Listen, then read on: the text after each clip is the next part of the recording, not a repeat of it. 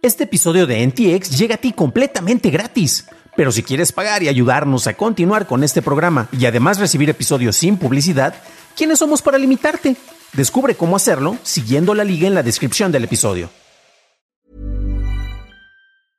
I'm Sandra, and I'm just the professional your small business was looking for. But you didn't hire me because you didn't use LinkedIn jobs. LinkedIn has professionals you can't find anywhere else, including those who aren't actively looking for a new job but might be open to the perfect role, like me.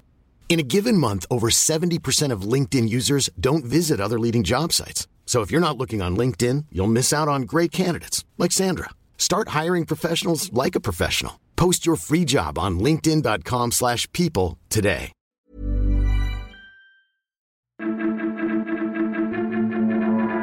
Uber finaliza Uber Rewards, YouTube prepara una tienda de canales y presentan jailbreak para tractores John Deere. Estas son las noticias de Tecnología Express con la información más importante para el 15 de agosto de 2022. Uber finalizará su programa gratuito de lealtad Uber Rewards, el cual permitía a los pasajeros acumular puntos a finales de agosto. Y estos puntos se podrán utilizar hasta finales de octubre. Uber dará a los miembros actuales del programa un mes gratis de su suscripción a Uber One. Meta y DoorDash confirmaron que hicieron pruebas con un sistema de entrega de compras de Facebook Marketplace en varias ciudades dentro de los Estados Unidos durante los últimos meses. Fuentes del Wall Street Journal dicen que estas entregas se harían dentro de 48 horas con artículos que quepan dentro de la cajuela de un auto y pueden ser enviados hasta 24 kilómetros de distancia del vendedor.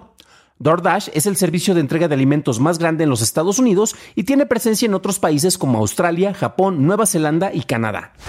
La Administración del Ciberespacio de China publicó una lista con los 30 algoritmos utilizados por las aplicaciones más populares dentro del país, incluyendo a Taobao, WeChat, Meituan y Douyin. La lista otorga un número de clasificación a cada algoritmo, así como una breve descripción. En marzo, China aprobó nuevas regulaciones que exigen que los servicios de recomendación de algoritmos hagan pública la información sobre los algoritmos usados en sus aplicaciones. Fuentes del Wall Street Journal dicen que YouTube planea lanzar una tienda de canales en su aplicación principal en la que los consumidores podrán suscribirse a servicios de transmisión a la carta. YouTube TV actualmente ofrece suscripciones a HBO Max. La compañía ha estado en negociaciones sobre la oferta de su catálogo durante al menos año y medio y espera lanzar su tienda este otoño. Pasamos a la noticia más importante del día, y es que en la conferencia de seguridad DEFCON, un investigador conocido como Sig Coates presentó un nuevo jailbreak para los tractores John Deere, el cual brinda acceso de raíz a los tractores 2630 y 4220, los cuales son muy populares.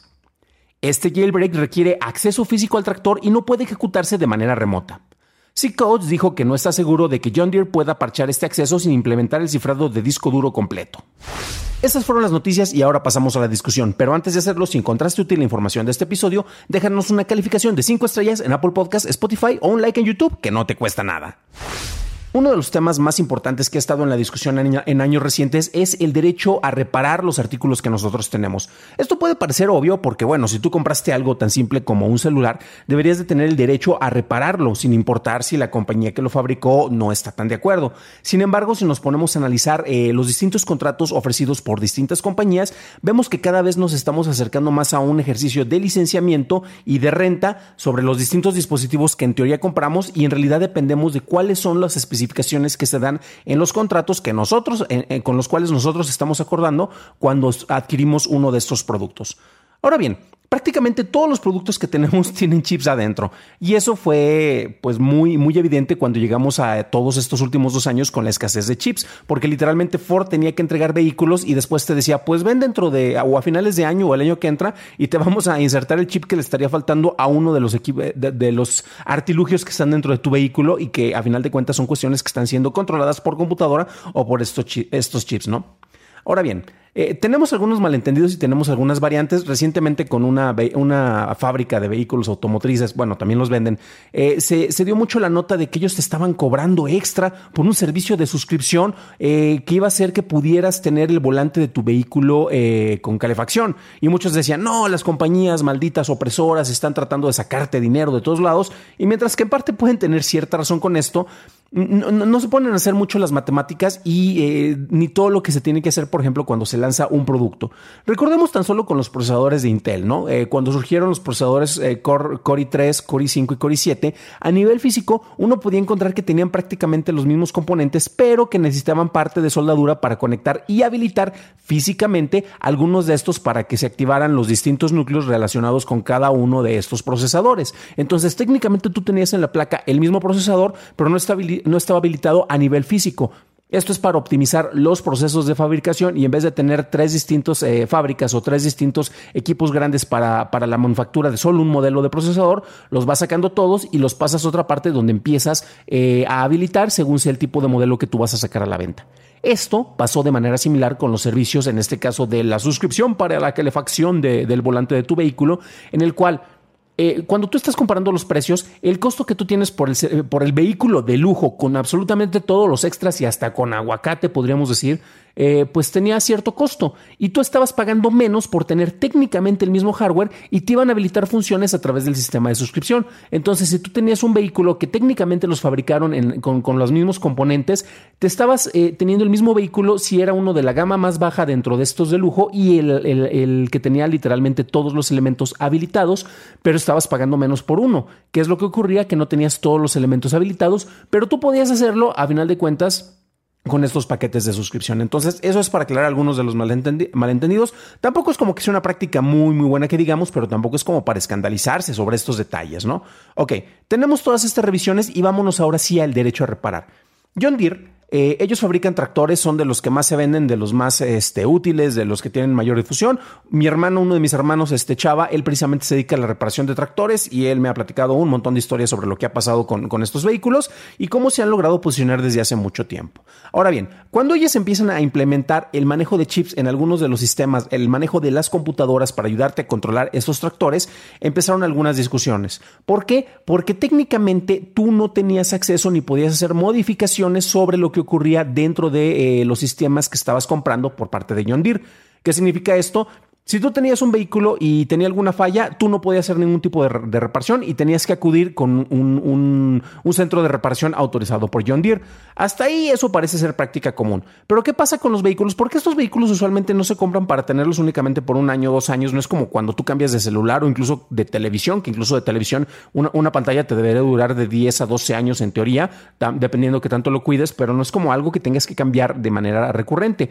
¿Qué es lo que pasa cuando también tienes una falla que ya no está cubierta por la garantía y no puedes acceder a un mecánico que, esté licenciado o a una tienda de distribución o algo que esté respaldado por John Deere? Y lo único que tienes es la persona que está más cercana a ti, que sabe acerca de estos vehículos, pero que no tiene licenciamiento para poder repararlo. Vas a tener un vehículo muerto allá y precisamente aquí es donde entraba, hubo muchas discusiones, hubo demandas y afortunadamente em, se recibió presión por parte de la, de la Casa Blanca, así como de la Comisión Federal del Comercio para evitar la anulación de garantías. Y John Deere anunció, por ejemplo, en marzo que pondría a disposición piezas de software para facilitar el manejo de sus tractores a los dueños, porque tú compraste el vehículo, así como actualizaciones y herramientas tanto para los mecánicos como para los clientes para poder revisar estos vehículos sin necesidad de obligarte eh, de que acudas a, un centro autorizado.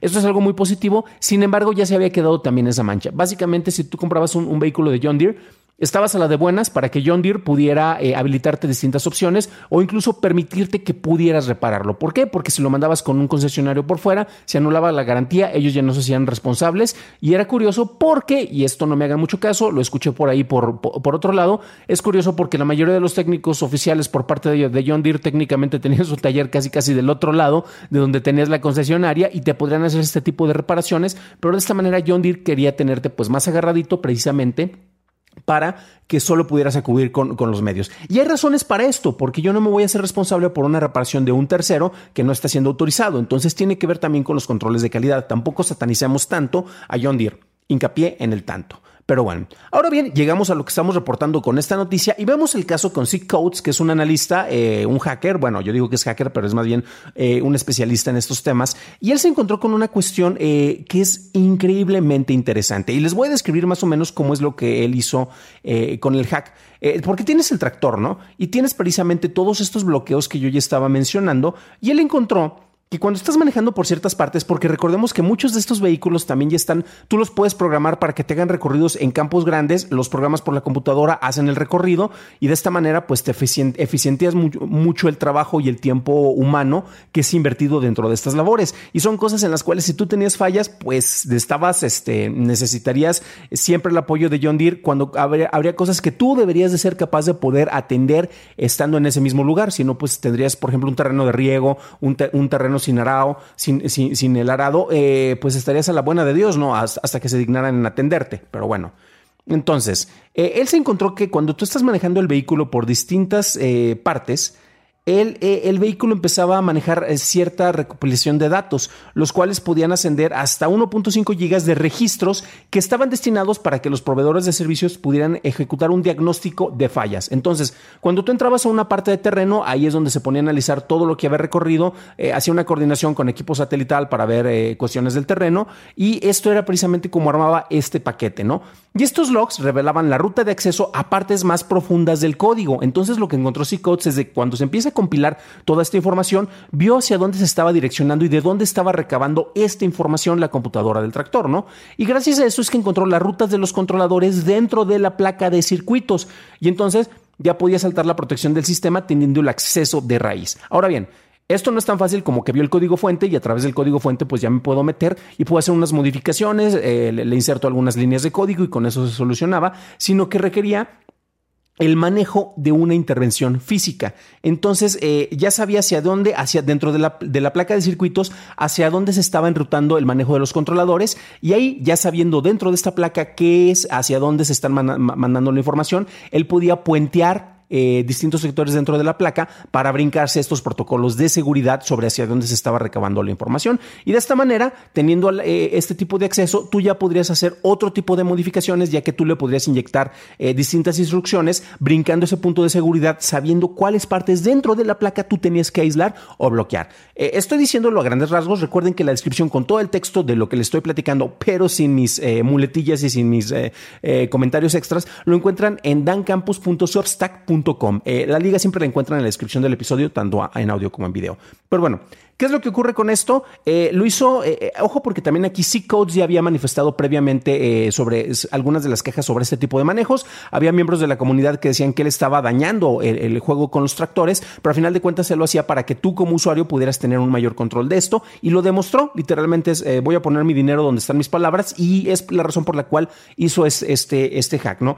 Vamos a ver cuál es la respuesta de John Deere. Eh, debido a la naturaleza del hack, es muy difícil que se pueda parchar a distancia porque estamos hablando de algo físico. Entonces no es tampoco como yo desde aquí me conecto como en película de aventura o de ciencia ficción y te mando unas cuestiones y estoy dentro de su sistema, sino que literalmente necesitas tener acceso físico a la placa. Y mencionaba eh, Codes que tal vez podrían hacerlo si hacen un, formateo este, de, base del disco, eh, pero al final de cuentas pues sería una de las opciones en las cuales se podría hacer. Pero vamos a ver cuál es la respuesta de John Deere. Pero bueno, quién sabe, esto es algo que se puede hacer con, los talleres, eso es algo que en teoría te debe ayudar a empoderarte y a tener más acceso sobre algo, una pieza de hardware, sí controlado por computadora, pero que tú pagas y debería ser de tu propiedad. Y bueno, quién sabe, a lo mejor al rato podríamos tener a alguien que ya instaló eh, Doom dentro de tu tractor, si ya lo hemos visto instalado hasta en nopales, ¿no? Pero bueno, ¿tú qué opinas de esto? ¿Deberíamos de tener nosotros más acceso a todas estas herramientas para poder modificar eh, lo que ocurre con los equipos que nosotros adquirimos? ¿O está muy bien que las compañías nos pongan estas limitantes porque de repente por ahí surgen otro tipo de, hackeos o de cuestiones eh, maléficas, maléficas como villano de Disney, maliciosas eh, para atacar a los usuarios? Déjenme en los comentarios ya que me interesa saber su opinión. Para un análisis más a detalle en inglés, visita dailytechnewshow.com en donde encontrarás notas y ligas a las noticias. Eso es todo por hoy, gracias por acompañarme. Nos estaremos escuchando en la siguiente entrega y deseo que tengas un increíble inicio de semana.